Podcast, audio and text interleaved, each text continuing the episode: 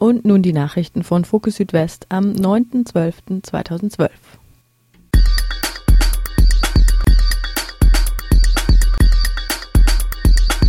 Das französische Staatsoberhaupt Nicolas Sarkozy hatte für heute einen Überraschungsbesuch im AKW Fessenheim angekündigt. Protest unerwünscht. Diese Diagnose stellte Axel Mayer vom BUND Freiburg bezüglich der Kurzfristigkeit, mit der die Ankündigung des Staatspräsidenten erfolgt war.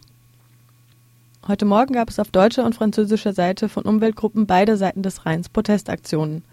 Um deutsche Demonstrierende den Zugang zu Fessenheim zu erschweren, wollte die Stadt Colmar die Rheinbrücke bei Hartheim sperren lassen. Im Elsass ist die Stimmung verstärkt gegen das Kraftwerk.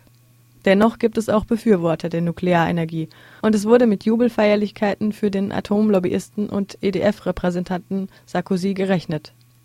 Man denke etwa an die Arbeitsplätze und an die Gewerbesteuer. Ein Prozent des Gewinns der Electricité de France gehe außerdem an das Sozialwerk der Gewerkschaften. Und das sind jährlich Milliarden, so Meyer. In Frankreich werden derzeit die Werbetrommeln für die Präsidentenwahl gerührt. Der Sozialist Roland Sarkozys politischer Gegner verspricht im Falle eines Wahlsieges das AKW Fessenheim vom Netz zu nehmen. Frankreich ist momentan wegen der Kälte auf Stromimporte angewiesen, hätte aber, so Meyer, günstige Voraussetzungen für eine Energiewende. In Erinnerung an 40 Jahre Widerstand gegen die Atomenergie wurde gestern in Weißweil am Rhein ein Gedenkstein enthüllt. Am 8. Februar 1972 fand die erste öffentliche Infoveranstaltung im evangelischen Gemeindehaus in Weißweil statt.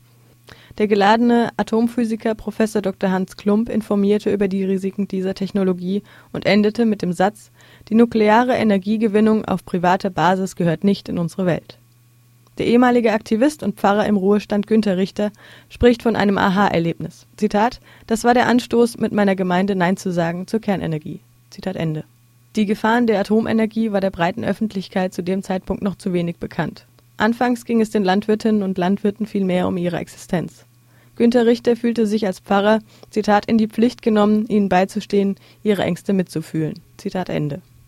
Der Widerstand der evangelischen Kirchengemeinde Weißweil und der badisch-elsässischen Bürgerinitiativen hatte Erfolg. Ein breites Bündnis von Bürgerinnen und Bürgern, von Landwirtinnen und Landwirten sowie Studierenden verhinderte den Bau des AKW Wiel. Die Gesellschaft für musikalische Aufführungs- und mechanische Vervielfältigungsrechte (GEMA) bedrohe und schädige mit ihren Forderungen und ihrer Praxis unkommerzielle Kultureinrichtungen erheblich das meldet das unabhängige Nachrichtenportal Indymedia. Bereits Ende letzten Jahres fand im Landgericht in Mannheim ein Prozess zwischen der KTS Freiburg und der GEMA statt. Die KTS musste im Folgenden für Bands, die keiner Musikverwertungsgesellschaft angehören und zum Großteil die Musikverwertung aus politischen Gründen bewusst ablehnen, Gebühren an die GEMA zahlen. Da Einzelprojekte kein Recht auf einen angemessenen Vertrag haben, die GEMA dagegen auf Verlangen eines Verbandes verpflichtet ist, einen solchen anzubieten, gründete die KTS zusammen mit zwei anderen autonomen Zentren in der Bundesrepublik den Verband zur Förderung und zum Schutz unkommerzieller Kunst und Kultur. Bei den am Verband beteiligten Einrichtungen treten viele Musiker, die unbekannt, Teil einer Subkultur und/oder keiner Musikverwertungsmaschine angehören, auf. Zitat: Wir sind ein Ausschnitt aus einem Kulturbereich, der sich mit den Rechten der GEMA kaum berührt, von diesen aber dennoch eingesogen wird. Zitat Ende. Primäres Ziel ist die Aushandlung eines Gesamtvertrages für Musikveranstaltende im Bereich nicht gewinnorientierter Kunst und Kultur. Dabei wird die Berücksichtigung des hohen Anteils an nicht GEMA-pflichtiger Musik, der ehrenamtlichen Arbeit und die sich aus dem unkommerziellen Anspruch ergebenden geringen finanziellen Möglichkeiten gefordert.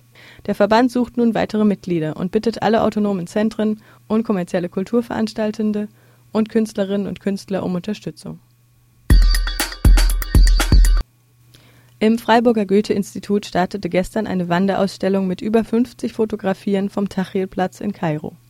Der Künstler Bishoy Faiz, der den arabischen Frühling in Ägypten mit der Kamera begleitete, war zugegen und stellte sich den Fragen der Besucherinnen und Besucher im April 2011 richtete das Auswärtige Amt, das Goethe-Institut und das Bundesministerium für wirtschaftliche Zusammenarbeit im Goethe-Institut Kairo einen Treffpunkt für junge Leute ein, die ein demokratisches Ägypten aufbauen wollen, das nach rechtsstaatlichen und freiheitlichen Prinzipien organisiert ist.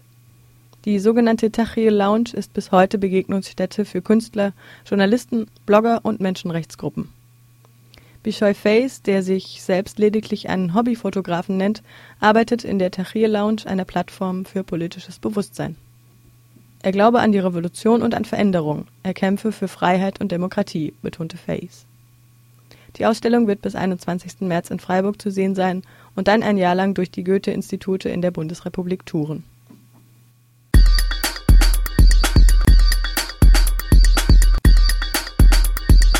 Das waren die Nachrichten von Fokus Südwest vom 9. Februar 2012.